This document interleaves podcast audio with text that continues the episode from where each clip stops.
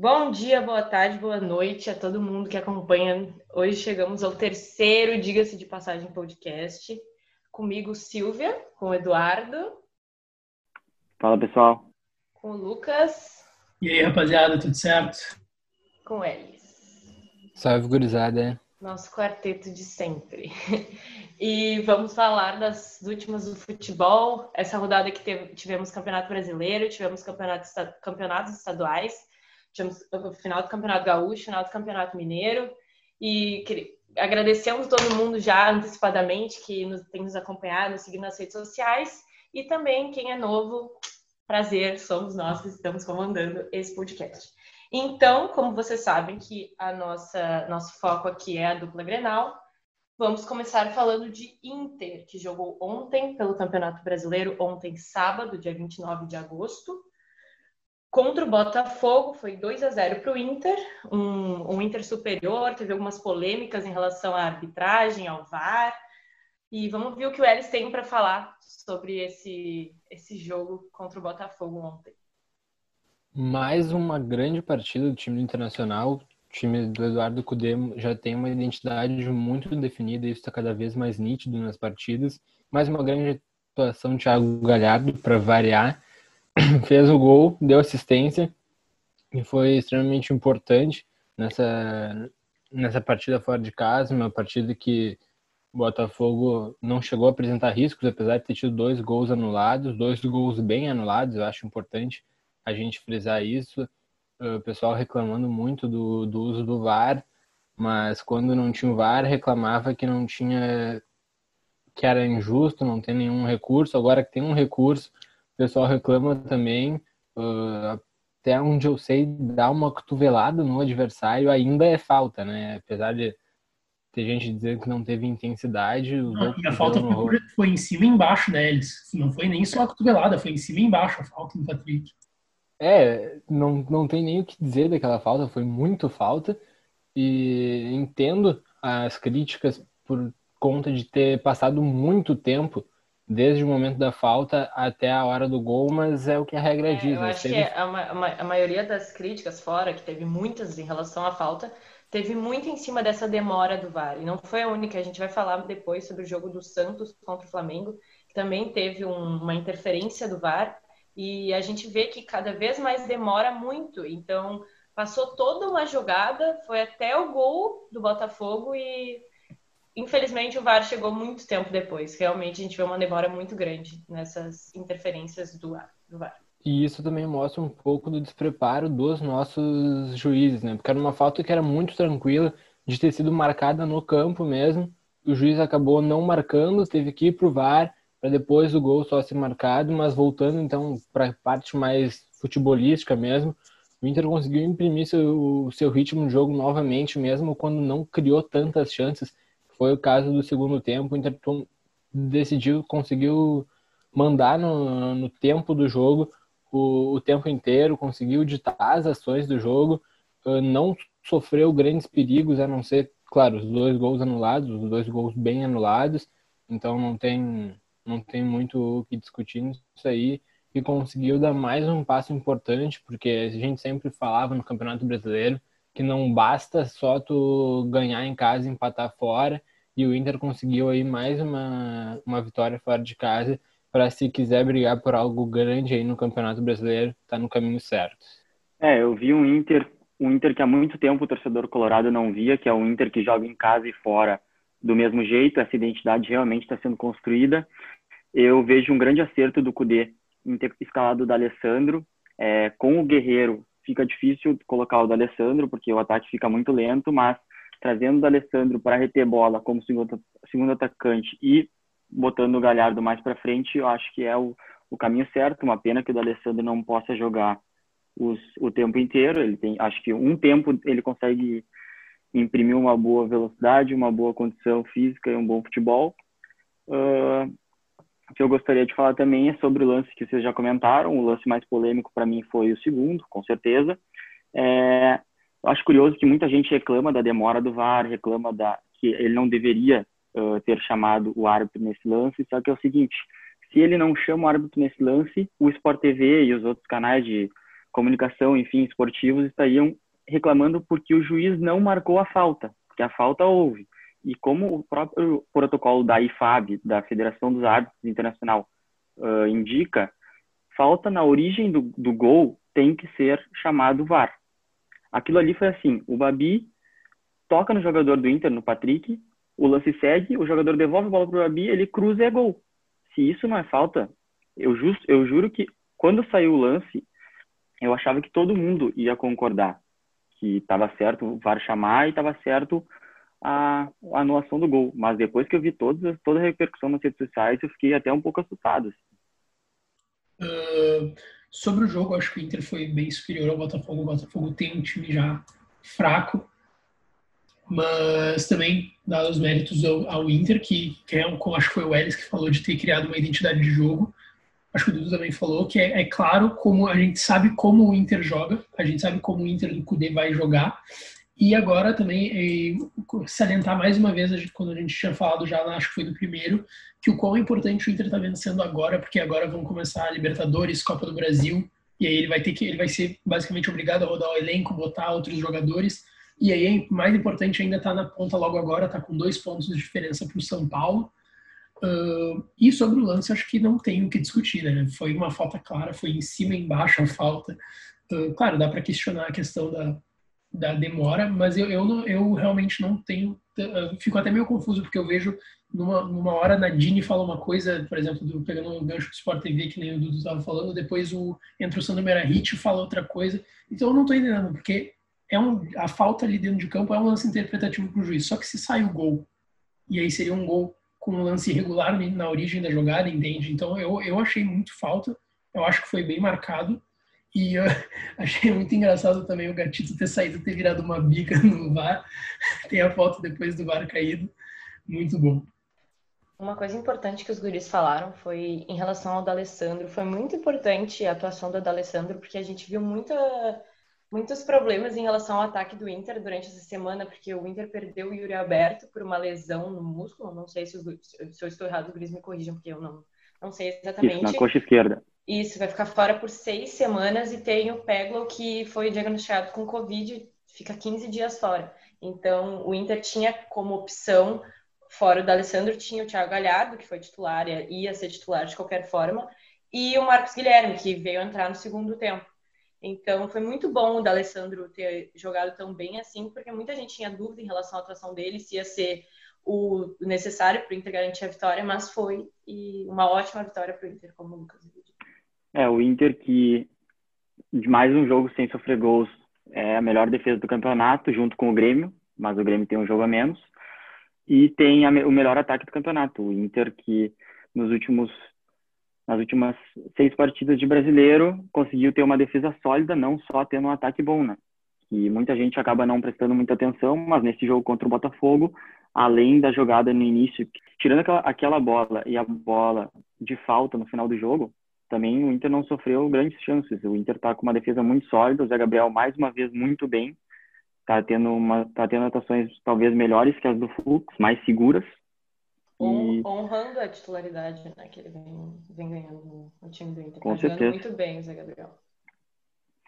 E é isso, acho que não tem mais muito o que falar, acho que está no caminho certo, tem que esperar uh, os jogos após setembro. Aí sim vai dar para saber se o Inter vai continuar na briga pelo brasileiro ou não.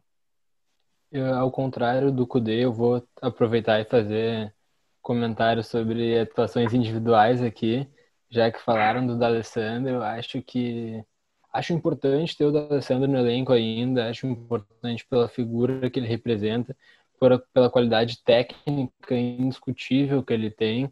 É um jogador muito acima, um jogador muito inteligente, um jogador muito técnico, mas eu não consegui ver ele no jogo no jogo desse sábado como uma das principais atuações assim do próprio time do Inter. Eu acho que ele uh, é um jogador importante para cadenciar o jogo, principalmente nesse momento, como o Inter precisava ditar o ritmo do jogo mesmo, até porque a equipe do Botafogo, apesar de ser um pouco abaixo da média técnica, é uma equipe muito rápida e o Inter poderia correr riscos com isso aí, o D'Alessandro soube reter a bola quando foi necessário, mas achei uma partida nada além de ok dele ainda mais pelo que a gente se habituou a, a ver o D'Alessandro jogando. Então, acho que vale um destaque que ele é, pode sim ser bastante útil, especialmente na ausência do, na ausência do Guerreiro, mas não achei ele tão bem assim a ponto de ser um dos destaques, mas acho que o, o Zé Gabriel, como, como o Dudu falou, mais uma vez garantindo seu lugar no, no time titular, muito seguro, criando jogadas desde, desde atrás, seguro defensivamente, contribuindo na construção do jogo, sem medo de errar passe, não sentindo nada da pressão por ser um jovem jogador e sem dúvida um dos, um dos destaques positivos aí dessa, dessa volta do futebol no, no internacional. Então, fugindo um pouco de Campeonato Brasileiro, indo agora para a uh, decisão do Campeonato Estadual, Campeonato Gaúcho, que foi nesse domingo, dia 30 de agosto, Grêmio Caxias. Foi 2 a 1 para o Caxias, um placar nada esperado, um jogo feio, um dos piores, uma das piores atuações do Grêmio no ano. E vou deixar para o Lucas falar, que eu sei que ele está bem ansioso para falar sobre isso, então vou passar a bola para ele.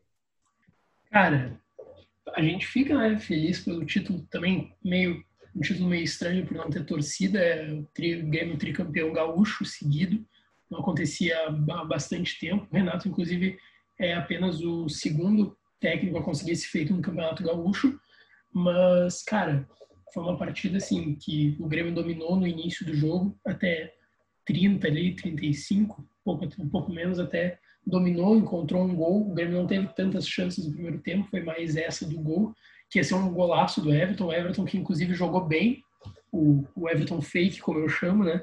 Jogou bem hoje, fez uma boa partida. Ele, inclusive, que é um jogador que de beirada, mas que costuma ir, ir por dentro e ele pelo meio e para dentro. Ele hoje fez uma função diferente. Ele foi, ele foi abrindo, teve diversas chances, inclusive a do gol que ele entra pelo lado e mais uma que ele cruzou e não deu, acabou não dando certo.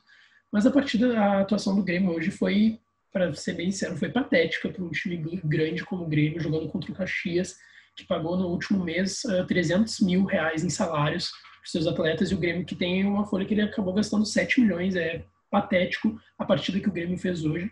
Uh, tu fazer um gol e já ir atrás, sentar em cima do resultado, tomar um gol que pouca gente vai falar, mas foi uma falha do Jeromel, aquele gol, o, o primeiro gol do Caxias volta para o segundo tempo mais desligado ainda, jogando menos, sem conseguir jogar. E o Renato mais uma vez erra de novo, mais uma partida que o Renato erra nas substituições. O meio-campo do Grêmio ficou uma, uma baderna, desorganizado. O Luiz Fernando entrou, entrou, errou tudo que fez. Tá bom, é o primeiro jogo do cara, tudo bem. É, é de se entender, tem que ter uma certa paciência com ele, mas ele não foi bem.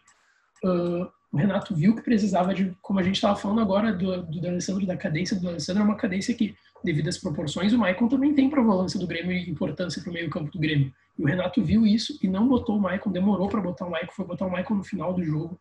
Uh, o Darlan hoje, que é um, uma joia que, tem, que o Grêmio tem que lapidar, foi mal hoje também. Diego Souza mais um gol, 10 gols no ano, vem calando a boca de muita gente, inclusive a minha. Mas assim, não dá para o Grêmio uh, continuar sentando em placar. E se o Grêmio quer conquistar coisas grandes esse, nessa temporada tem que contratar, cara. O Cortez, que eu sempre defendi pela questão defensiva, hoje ele comprometeu no segundo gol, ele errou, ele não estava acompanhando o jogador, acho que era Bruninho o nome, que recém tinha entrado no segundo tempo.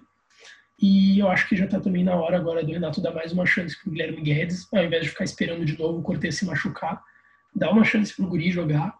Uh, o Lucas Silva não, é, não foi uma das melhores partidas, mas comprovou ainda que é, que é tipo, muito titular para mim é muito titular o Lucas Silva. Uh, e assim, acho que agora tem que focar no brasileiro. Chegou a hora de focar no brasileiro, se pra, porque é um título que a torcida também espera muito. O Grêmio não conquista desde 96, mas também para isso, precisa, agora que vai voltar a Copa do Brasil, Libertadores precisa contratar. E só dando uma rapidinho uma informação antes de passar para ti de novo, Silvia, uh, que o Grêmio para contratação vai receber até o dia 15 70 milhões de reais da transação do Everton, que foi que girou em torno de 20 milhões de euros receber 70 milhões de reais, que é aproximadamente 59% do valor da transação vai vir para o Grêmio, tem para o empresário, para Fortaleza como clube, clube, formador. Então o Grêmio ainda vai ter mais 70 milhões de reais para gastar em e desses 70 milhões uh, só pode gastar 20 para contratações que tem mais 25 para despesas do clube, mais não sei fazer essa conta, mas tem mais o resto ainda que sobra uh, é para as despesas uh, aliadas a essa questão do, da pandemia que sugou bastante o clube, como disse hoje na, na entrevista coletiva após o presidente Romildo Bolzano. Bom que o Lucas tem mencionado. O, o Grêmio tem que focar no brasileiro agora, porque a gente viu muito que o Grêmio poupou e muitas das justificativas foi para essas duas desses dois jogos que decidiam o campeonato estadual. Então, agora que passou, o Grêmio tem que focar. O Grêmio não, não pode ficar só no quase de novo e deitando no resultado, como o Lucas falou, porque não é o primeiro jogo que a gente vê o Grêmio começando bem, indo para cima e depois de um tempo, depois que faz o gol, desiste, começa a errar passe de novo. O jogo em Caxias foi exatamente a mesma coisa, muito erro de passe, muita desistência de jogada, parecia. Os jogadores não tinham vontade de continuar a jogada, perdiam a bola e não iam atrás. Então, acho que o meio-campo teve, acho que um trio, se eu não me engano, no momento tava Lucas Silva, Darlan e Isaac. E nunca tinham jogado juntos, eles não entendiam muito bem o que fazer, então ficou muito perdido. Renato demorou muito para colocar o Maicon, parecia que colocou só para, tá, vai dizer que jogou, sendo que era uma da, era o que precisava naquele momento o Grêmio. Achei que mais uma vez uh, deitamos o resultado e, e o Grêmio precisa melhorar muito ainda se quer conquistar, se quer buscar títulos. E espero então que é, nos próximos dias, nas próximas semanas, venha uma boa, uma boa notícia, uma boa contratação, porque a gente viu que o Grêmio está buscando, a gente viu várias, uh, vários nomes que o Grêmio poderia estar buscando, entre eles William Bigode do Palmeiras, o próprio Kleber do Ceará, que também foi, foi especulado no Inter. Então, acho que eu espero assim que o Grêmio venha com uma boa contratação por todo esse dinheiro que está ganhando com a venda do Everton, acho que dá para trazer um bom jogador. Então, a gente espera que saia um bom nome de todo, todas essas especulações. Eu, particularmente, queria falar que eu não entendi por que o Renato tirou cedo o GPR. Eu acho que ele fez uma troca ruim ali naquele momento. O Diego Souza veio de uma lesão, ainda estava se recuperando e deixou ele no jogo. Eu acho que poderia ter deixado o Isaac para fazer um ataque mais rápido. É, mas daí são decisões do, do treinador. O que eu queria destacar é que o Lucas falou que o Grêmio não estava conseguindo reter a bola no segundo tempo, principalmente. Eu peguei alguns dados aqui. No jogo inteiro, tá? Esse aproveitamento de passes foi o pior do Grêmio nos últimos 10, 78%, deu 429 passes no jogo inteiro. Mas no segundo tempo, o Grêmio deu 142 passes com 62% de aproveitamento. É um número muito baixo e muito distante do Grêmio que todo mundo conhece. Então isso ilustra muito bem como foi o segundo tempo do Grêmio, que para mim foi constrangedor. Que bom que o Grêmio venceu e conseguiu pelo menos dar uma moral pro grupo, mas esse tempo foi assustador, assim, não, não vi o Grêmio assim há muito tempo. E apesar de ter vencido três dos quatro Grenais desse ano, o Grêmio perdeu três de quatro partidas contra o Caxias no ano, e eu acho que aí é uma coisa para colocar um sinal de alerta, especialmente pelo pelo que o, o próprio Renato reclama muito sobre usava como justificativa a disparidade técnica, especialmente em relação ao Flamengo, em função do investimento e o investimento do Grêmio, eu acho que a gente não precisa falar aqui que é muito superior ao investimento de uma equipe como, como a equipe do Caxias, né? Acho que isso aí já é um motivo para botar um sinal de alerta nessa, até vejo uma questão de zona de conforto aí nesse, nesse equipe do, do Grêmio. Jogadores que consagrados parecem ter não ter, ter se desligado especialmente de, de funções importantes, como foi no segundo tempo. Thiago Neves entrou e mais uma vez entrou mal. Thiago Neves, para mim, é o grande retrato desse momento estranho que vem passando a equipe do. No mínimo estranho que vem passando a equipe do Grêmio. O Grêmio tem sim que contratar, como, como o Lucas falou, porque o Brasileirão tá aí. O Grêmio já perdeu muito tempo no, no Brasileirão, muito tempo precioso. As equipes já, já deu para abrir certa, certa vantagem.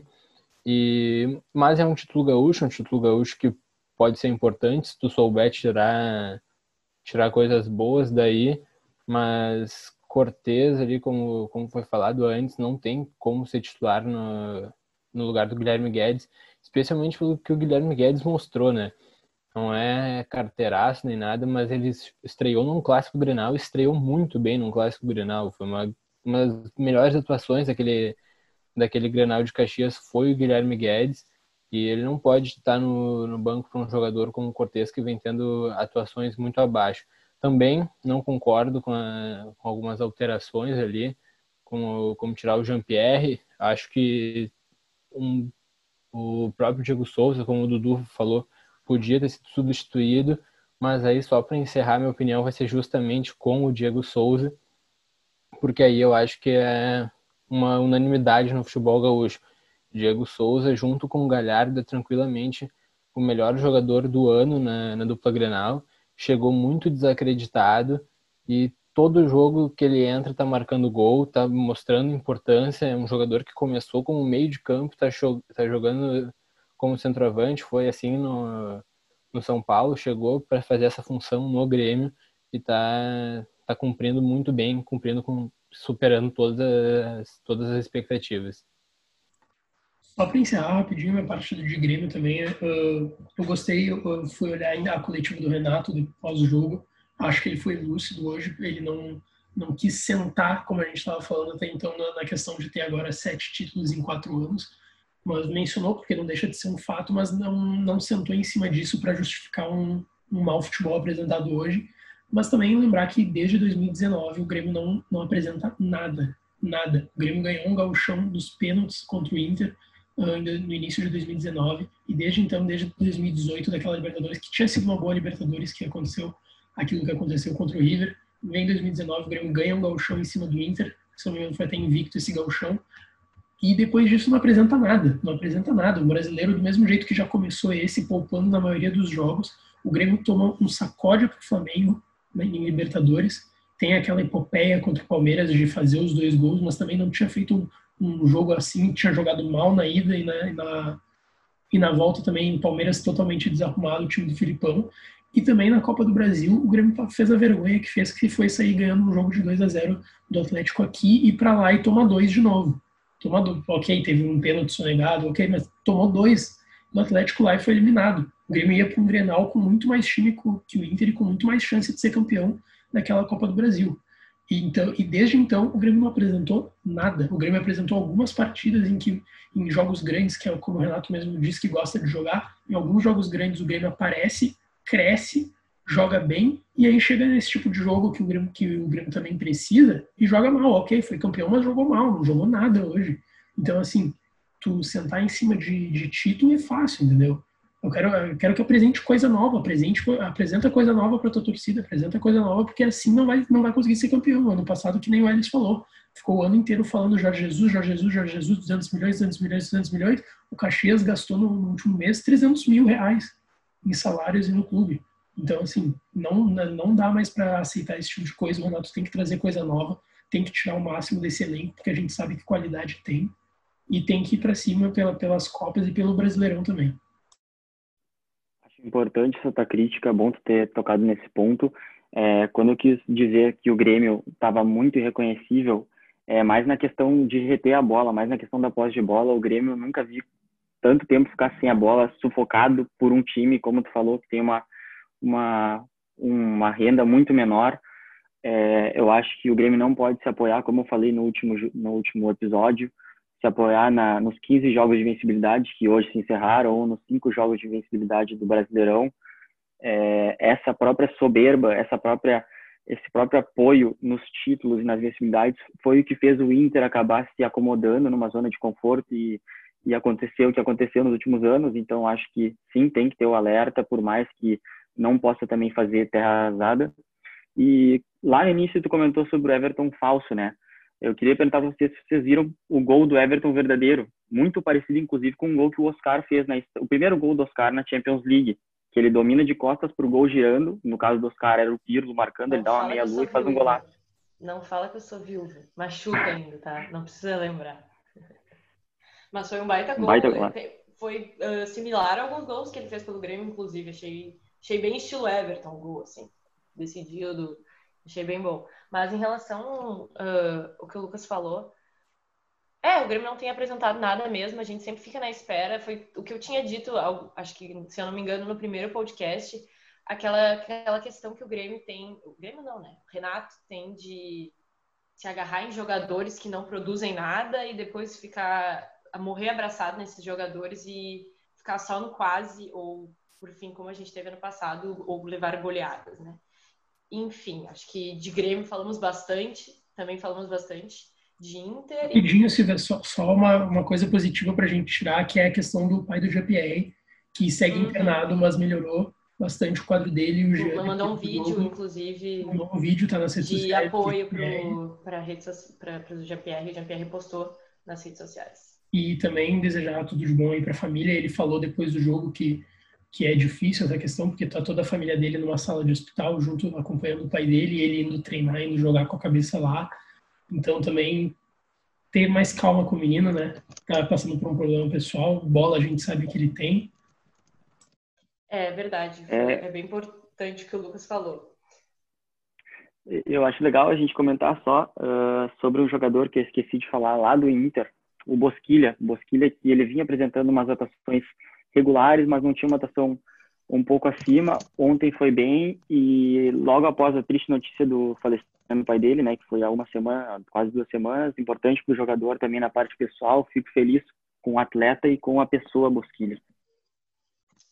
Então tá, voltando para o Campeonato Brasileiro, a gente teve ontem às uh, 19 horas Fluminense Vasco. Fluminense ganhou do Vasco de 2 a 1 no Maracanã tivemos um Fluminense superior, um Vasco com um jogador expulso. O Vasco não, não Felipe Bastos é horrível, cara.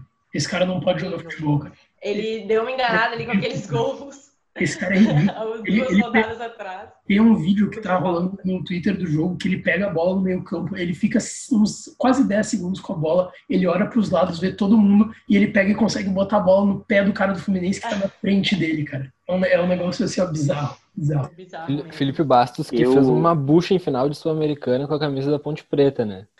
Enfim, o Vasco que não ganha dois jogos, empatou com o Grêmio na última rodada, agora perdeu para o Fluminense. E até o Pikachu deu uma, deu uma declaração no final do jogo, disse que se continuassem jogando assim, realmente, que tava, eles tinham dado uma balançada ali, mas que precisavam voltar a jogar o futebol que estavam jogando antes para continuar ganhando no Campeonato Brasileiro e subindo de posição. Também mas ontem... a gente falou aqui, né? É, a gente falou que o Vasco não é uma coisa normal essa, esse desempenho que o Vasco estava apresentando. A gente sabia que o Vasco não ia aguentar essa, esse ritmo o campeonato inteiro e eu acho que um destaque também positivo do Fluminense é Fred, né? Voltando aí, voltando, voltando a marcar gol, o Daír Real mantém um plano. Time interessante do Odair, time interessante, com algumas peças boas, Dodge, Michel Araújo, Marcos Paulo, é um time interessante, com Fred e Ganso experientes no banco, né? Fora o Nenê também, que tá super bem, continua bem no campeonato. Então, uh, ainda ontem tivemos Bahia e Palmeiras também. Um jogo foi um a um, com uma falha do Everton. O Palmeiras começou ganhando com Zé, gol do Zé Rafael, lei do ex, né? Que o Zé Rafael jogava no do Bahia. E nos acréscimos, o Bahia empatou com uma falha bizarra de Everton, do Everton. Mas eu diria que o Palmeiras teve uma boa atuação contra o Santos até na última rodada, mas nessa teve muita dificuldade de construir jogada, de finalizar. Ali na área tinha muito problema, então acho que o Palmeiras tem muito a ver agora joga contra o Inter na próxima rodada, então em casa. Então vamos ver como é que vai ser essa próxima partida do Palmeiras. O Luxemburgo, eu acho que melhor coisa, melhor notícia para a torcida do Inter em relação a esse confronto contra o Palmeiras é a entrevista do Luxemburgo, né? O Luxemburgo nitidamente mostrou que não viu nenhum jogo do, do Internacional pela, pelas falas dele na coletiva, dizendo que o Inter é um time reativo, um time que joga se defendendo e acabou escancarando que ele não, não conhece o time, time internacional, sem contar que depois daquela declaração dele que eu sou um fã do Luxemburgo, acho ele um grande técnico, um cara com uma história gigantesca no, no futebol no futebol brasileiro. Ele ganhou todos os paulistões que o Palmeiras tem desde 1976. Então acho que porra, um time como o Palmeiras assim, acho que é uma, um fato interessante, mas ele mostrou que ultimamente realmente tá, tá complicado para ele. Um cara tão consagrado, treinou no Real Madrid, os Galácticos do Real Madrid, dar essas duas declarações aí, especialmente essa última próxima do do próximo jogo contra o Inter, acho que é a melhor notícia aí que o torcedor colorado pode ter para a próxima rodada. E no mesmo horário de Bahia e Palmeiras tivemos Fortaleza e Bragantino. Fortaleza que fez 3 a 0 no Bragantino. O Bragantino teve outro jogador expulso, que nem na outra partida. E teve, tivemos dois gols do Wellington Paulista. Uma baita partida dele. E agora o Fortaleza deu um salto, está em sétimo lugar no campeonato com oito pontos. Que golaço do Wellington Paulista de cobertura, para quem viu, que bucha. E é isso, né? o cara que conhece, o cara conhece o futebol brasileiro, sabe como fazer gol, não, não tem como. O cara pode estar jogando em qualquer clube que ele vai, ele vai achar um jeito de fazer uns gols. Realmente. Então, hoje, às 11 horas da manhã, tivemos São Paulo e Corinthians no Morumbi. São Paulo de Diniz, que fez 2 a 1 no Corinthians, um jogo que foi marcado por umas falhas dos goleiros. E o Elis quer falar um pouquinho da partida. Vamos ver o que ele tem para falar do Dina, Dina, Diniz. Tá, enfim, vai, corta essa parte. Acho que mais uma vez, que acho que finalmente o Diniz está conseguindo o que a gente sempre cobrou dele, né? Resultado. Ele sempre teve uns trabalhos muito contestados. Ele conseguiu finalmente ver algumas fragilidades que ele tem, especialmente na defesa. Conseguiu corrigir isso de certa forma, né? ainda não é perfeito. Ainda acho que ele não é um técnico para ter toda essa pompa que ele tem em cima dele. Tipo, ele não, nunca teve um trabalho que justificasse tudo, toda essa moral que ele tem no futebol brasileiro, mas finalmente conseguindo se encontrar. O São Paulo, que é um clube que, apesar de ser multicampeão, é um clube que sempre mostrou certa dificuldade em clássicos. Conseguiu uma vitória importante contra um time do Corinthians, o time do Corinthians aí do Thiago Nunes, que ainda também está bem inconsistente. E, como a Silvia falou, falha dos goleiros, né? O primeiro gol do Hernandes de falta, falha grotesca do Cássio. A bola teve muita curva, mas pelo amor de Deus foi no meio do gol. Depois o gol do Ramiro, Ramirinho, craque, recebeu ali dentro da área, finalizou cruzado e o Thiago Volpe fez o trabalho só de terminar de empurrar para a rede. Eu acho até que a bola nem tinha tanta direção assim do gol, mas acabou entrando. E depois no último minuto São Paulo conseguiu um gol que aí foi não teve falha do goleiro porque o Cássio deu muito azar também, a bola bateu na trave, passou atrás dele. E aí o São Paulo finalmente voltando a ganhar um clássico. E aí talvez dando uma tranquilidade para o Diniz seguir esse trabalho dele. Clássico que talvez marque o, a reconciliação de Diniz com Hernanes, né, o profeta, que depois de muito tempo fora de sem ser relacionado, muito tempo no banco, começou o clássico e fez já um gol de falta. Por mais que tenha acontecido uma falha do Cássio, é mérito do jogador também. Um chute forte, com efeito, que, que muitas vezes atrapalha. E, cara, te falar que eu, aquela a falha do Volco eu achei falha, mas eu, eu achei menos grosseira que a do Cássio. A do Cássio eu achei muito grosseira. Porque primeiro que ele tenta adivinhar o canto e como o Ellis falou, a bola foi no meio do gol. E sobre o Corinthians, eu, eu achei até, a gente, eu falei no último que a gente estava conseguindo ver mais uma cara já de Thiago Nunes nesse time do Corinthians. E aí hoje já, já caiu por terra isso, porque o Corinthians não jogou nada, nada, nada, nada. E o Thiago Nunes ainda solta na, na coletiva que o Corinthians jogou muito bem hoje, como, como se nada, assim. E também tem, a, a princípio, o Cantillo vai sair do Corinthians, né? Tem essa especulação e eu acho que vai, vai fazer falta para o Corinthians, porque para mim, no meio-campo, ele é o melhor do time. Não tem ninguém que tenha mais qualidade técnica que ele. Inclusive no passe, que foi ele que achou o Ramiro naquele passe pro gol. E eu acho que vai, vai fazer muita falta para o Corinthians. O Corinthians que já tem algumas carências no elenco tem um bom técnico, mas ainda tem carências no elenco. Ele mesmo uh, falou disso semana passada. E eu acho que o Corinthians, eu, eu achava no início que o Corinthians ia ser mais, mais um ano do, daquele Corinthians chato, incomodando todo mundo no brasileiro. Eu acho que o Corinthians vai penar esse ano, ali por meio de tabela no máximo. Então, seguindo, também tivemos Curitiba e Esporte hoje, um jogo bem feio. Foi 1 a 0 para o Curitiba e um gol de pênalti nos acréscimos. Quer falar alguma coisa, Lucas? Não, eu, eu só queria dizer que foi, foi o pênalti mais juvenil que eu já vi nos últimos tempos, cara. Que pênalti juvenil do goleiro Maílson do, do esporte. O cara saiu sem nem precisar ter saído do gol. Deu com o joelho no tornozelo do jogador do, do Curitiba. Foi foi um pênalti bem bizarro. Também tivemos hoje às 4 horas da tarde, hoje no domingo, dia 30 de agosto, Santos e Flamengo. O Flamengo que fez 1 a 0 no Santos, esse mesmo Flamengo que não ganhava na Vila Belmiro desde aquele magnífico jogo do 5 a 4, onde tínhamos Neymar no Santos ainda. Então, foi um jogo também polêmico em relação ao VAR, que nem o jogo do Internacional ontem. E dois gols anulados do Santos o, e uma demora, como eu havia dito no início da, do podcast, uma demora do VAR também aconteceu. Eu, eu, eu não assisti o jogo por inteiro, mas durante a transmissão do Campeonato Gaúcho foi avisado que foi gol do Santos. Acho que uns 10 minutos depois. No, nos, 15, nos 15 primeiros minutos de jogo, 9 parados. Em 15 minutos. Sim, bizarro, assim, foi muito tempo mesmo.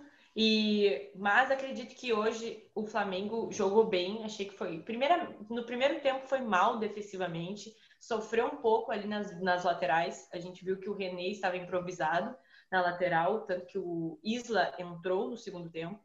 E mas o Santos teve uma boa atuação do Marinho, mais uma boa atuação ali no gol, no primeiro gol anulado, teve uma ótima jogada individual, depois teve um baita passe para o Pará, que deu a, a primeira assistência do gol que não valeu.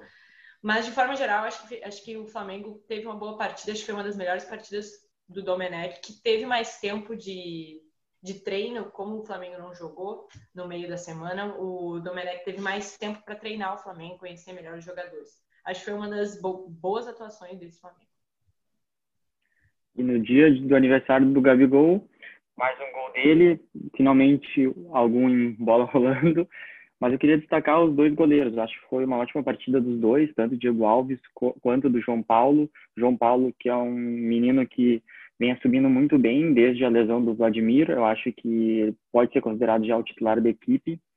E vamos ver, o Everson parece que foi reintegrado, mas acredito que o Cuca vai agora dar a sequência para esse garoto. E o Gabigol também, mas o Gabigol também perdeu um caminhão de gols hoje. O Isla, quando entrou, voltou ele de frente pro gol, era só ele empurrar para dentro, ele errou. No primeiro tempo ele já tinha perdido outras duas oportunidades. O Michael também. E sobre o Michael, muita gente estava falando da questão do Everton Ribeiro não ter começado jogando e tal, entre outros atletas do Flamengo. E o Mauro César também no Twitter dele uh, falou muito sobre a questão do Domenech rodar bastante o elenco. E ele falou na entrevista pós-jogo que ele vai rodar o elenco, ele trabalha dessa forma ele aproveita todos os jogadores, ele vai rodando o elenco com o que tem ali.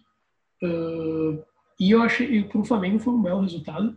Uh, tava com, deu uma melhora dos últimos jogos, principalmente ali contra o Grêmio, contra o Botafogo, o Flamengo foi muito mal. Uh, e, e, vai ser isso, o Flamengo vai rodar o elenco. Eu acho que não, não dá nem para dizer que o Flamengo tem agora mais um time titular que nem tinha na época do Jesus, que todo mundo sabia falar do, do goleiro ao, ao Gabigol, todo mundo sabia quem estava ali. Eu acho que não vai ser assim, porque ele vai rodar bastante o elenco mesmo, e o time do Flamengo. E quanto ao Santos, foi mais uma boa partida do Marinho. O Marinho vem, vem até calando a boca de, de todos os gremistas, por exemplo, que, fala, que comemoraram a saída dele, que nem eu. Eu fui um dos que comemorou quando ele saiu, porque ele não, no Grêmio ele realmente não apresentou tanto quanto a gente sabia que ele tinha para apresentar. E eu não sei, eu não sei se, o que vocês acharam daquele segundo gol, eu não entendi direito o que foi marcado, se foi impedimento, se foi mão, porque ele chegou, o árbitro chegou com a mão levantada de impedimento, mas na transmissão não sabiam dizer, então ficou uma confusão, eu não entendi o que foi marcado naquele, naquele segundo gol, que seria o segundo gol do Santos. É, sobre esse lance, eu acho que tanto se fosse marcada a mão, eu acho que ficou bem confusa a marcação em si, mas tanto a marcação da mão quanto a do impedimento acho que foram corretas. O lance, esse lance em específico pareceu muito o do Caxias contra o Grêmio lá em Caxias. Eu acho que sim tem interferência do jogador, que é quando ele, como diz a regra, tenta ou consegue jogar uh, no lance. E Sobre o Gabigol, é, que tu disse que ele perde muito gol, acho que essa é uma das principais qualidades dele, que ele aparece muito bem no ataque, ele consegue finalizar muito, e justamente por finalizar muito e conseguir achar espaços que poucos acham, é que ele faz tantos gols.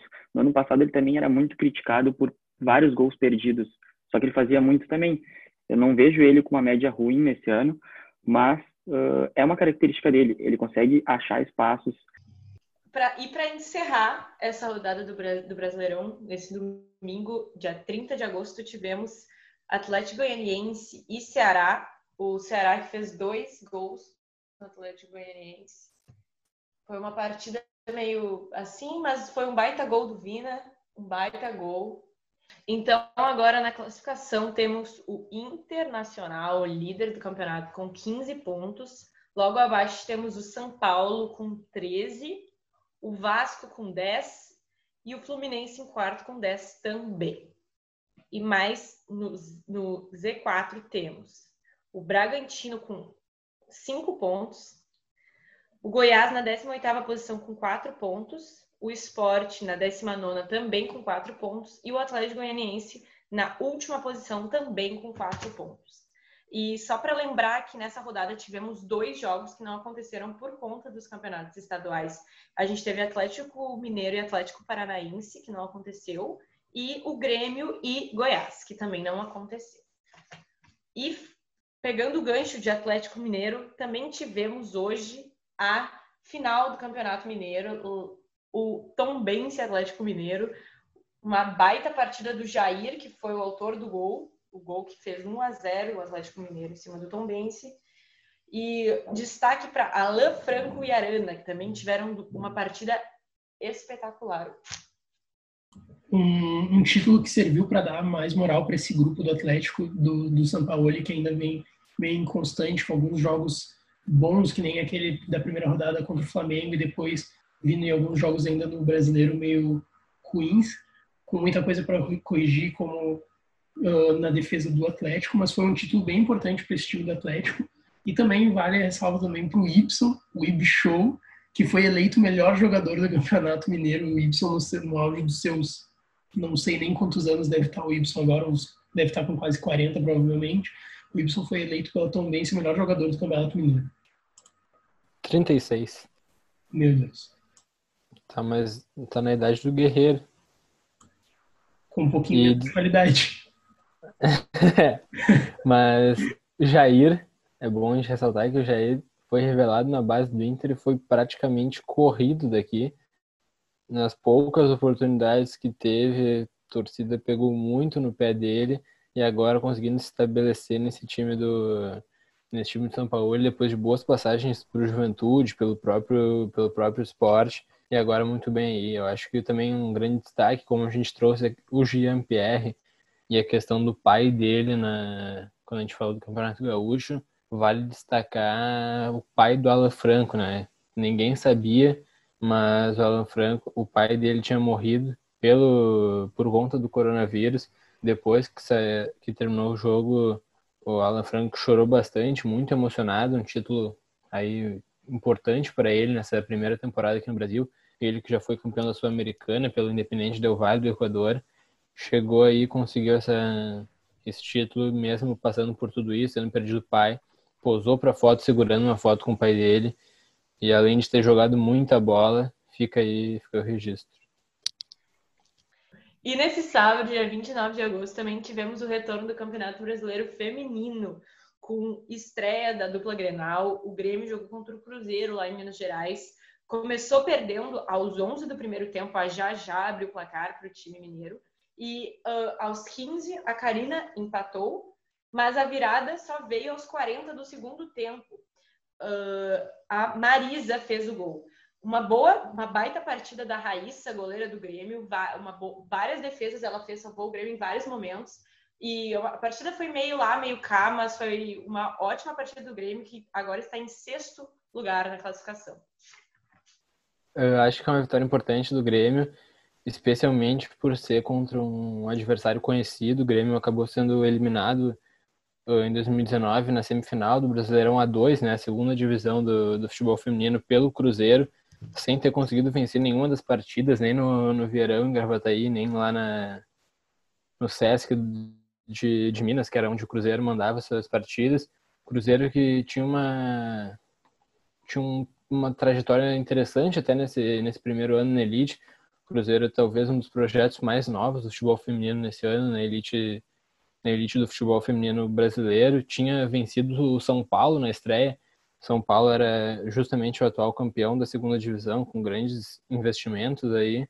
Então, isso tudo tornou ainda maior a, a vitória do Grêmio, uma vitória importante nessa retomada do, do futebol feminino. Está na sexta colocação com os mesmos 12 pontos da Ferroviária, que a Ferroviária justamente jogou contra o Inter, mas isso aí a gente vai, vai falar daqui a pouquinho.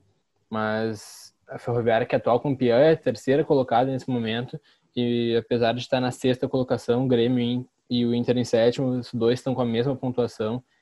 Então, acho que vitória muito importante, jogo no Mineirão, e Karina Balestra interminável nesse time do Grêmio.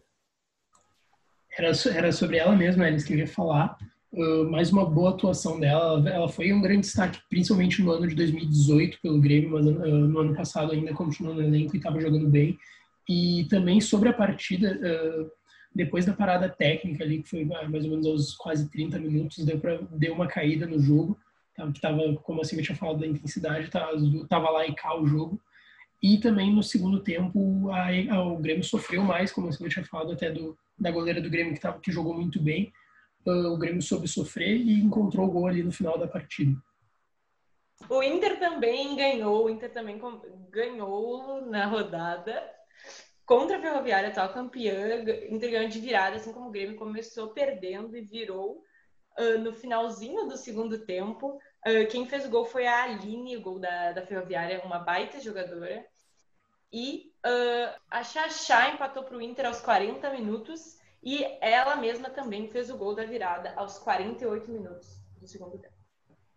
Vitória importante também do Inter aí nesse, nesse retorno do futebol feminino, jogo contra as atuais campeãs como, como a Silvia falou, contra uma velha conhecida, que é a Tatiele Silveira, técnica da Ferroviária, que era técnica do Inter justamente na reativação do Departamento de Futebol Feminino lá em 2017, uma grande treinadora, acabou sendo demitida, ao meu ver, em 2018 de maneira injusta, não tinha perdido nenhuma partida no ano, acabou ficando com o vice-campeonato gaúcho, perdendo nos pênaltis depois de dois empates, então não tinha perdido nenhum jogo, mas acabou ela tendo sorte aí na carreira, sorte não, né? Foi coroada pela sua competência, chegou na Ferroviária, chegou na final do Brasileirão ano passado, foi campeã em cima do Corinthians. O Corinthians era uma da era os, eram os favoritos para ser campeão do Brasileirão a um ano passado.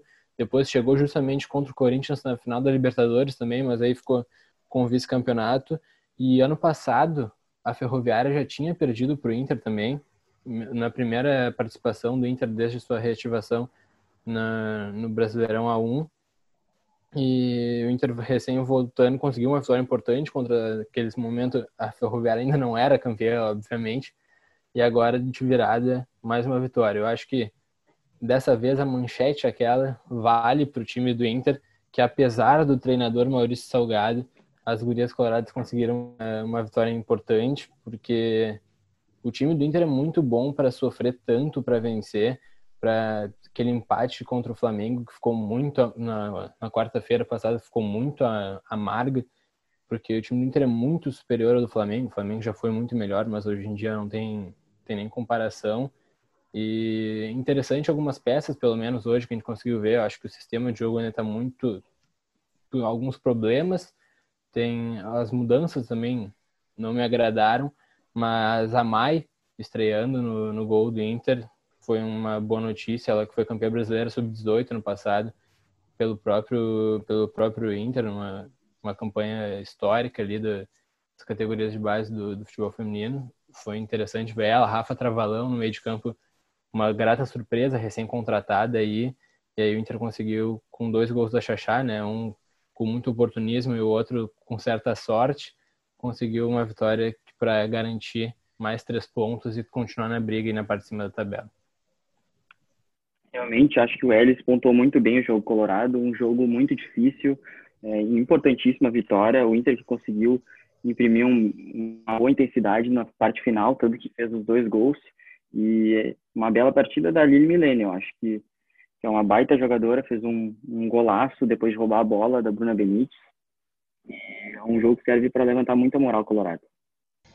Uh, pegando o gancho do futebol feminino, hoje também tivemos a decisão da Champions League feminina. O Lyon ganhou de 3 a 1 em cima do Wolfsburg. E é um continua, né, se vê, a hegemonia do Lyon na, na Liga dos Campeões da Europa de Futebol Feminino. Uh, bateu o Wolfsburg por 3 a 1 Os gols foram de da Le Sommer, da Kumaga e da Gunnarsdottir. E foi a Pop que marcou para o time alemão. Uh, foi, e essa também é importante destacar, foi a quarta vez que as duas equipes se, se, se, enfrentaram numa decisão de Champions. São as duas, hoje são as duas potências do, do futebol feminino na Europa. Vai lá, Dudu. É, e o quinto título consecutivo do, da equipe do Lyon, né? Uma equipe que se consolida cada vez mais no cenário do futebol feminino e sob o comando da capitã Renard, uma bela jogadora. E vale destacar esse time do Lyon também, a questão da premiação, né? O presidente do, do Lyon deu a mesma premiação em dinheiro para o time feminino e para o time masculino em relação às classificações nas duas Champions League. E eu acho que isso mostra um pouco também o porquê do Lyon ser tão protagonista assim no, no futebol feminino europeu. É importantíssima essa colocação. Sete títulos já da, da Champions feminino. E pulando agora para Europa, tivemos a final da Supercopa da Inglaterra. Foi Arsenal e Liverpool empataram no 1 a 1 foram para os pênaltis e o Arsenal conquistou mais uma Supercopa da Inglaterra. O Liverpool vice do, da competição novamente. E o, o, Arsenal que teve um gol do Aubameyang e o Liverpool empatou com o Minamino. O Aubameyang também fechou a disputa de pênaltis, foi o quinto a bater, foi o quem garantiu uh, esse título para o Arsenal? Uh, eu, acho, eu acho que foi também, um, como a gente tinha falado ali do, do São Paulo, eu acho que foi um importante título para o Arsenal, para não para consolidação ainda desse trabalho, mas justamente para dar uma cara ao trabalho do, do Arteta, uh, principalmente deu para ver no, no gol do, do Aubameyang uh, a, a, bela jogada trabalhada que foi pelo pelo, pelo lado do Arsenal, e eu acho que isso também é, mostra bastante a ideia de jogo que tem o Arteta, que desde que assumiu, ainda ali da metade para final da temporada ali no Arsenal, foi bem. O Arsenal começou a jogar, de fato, começou a jogar bola. E também dá um destaque para a homenagem que fez o Aubameyang no gol para o Chadwick Boseman, o, o ator que interpretava o Pantera Negra, que faleceu na, na sexta-feira. Então tá, chegamos ao fim desse terceiro episódio do Diga-se de Passagem Podcast e queremos agradecer todo mundo que tem nos acompanhado, tem nos seguido nas redes sociais e que tem ouvido a gente falando dessas nossas teses e com bastante clubismo dos dois lados. Então tá, até a próxima e contamos com vocês nessa caminhada. Até mais, gente. Valeu, galera. Feito, gurizada, valeu. Feito, galera, valeu, tamo junto.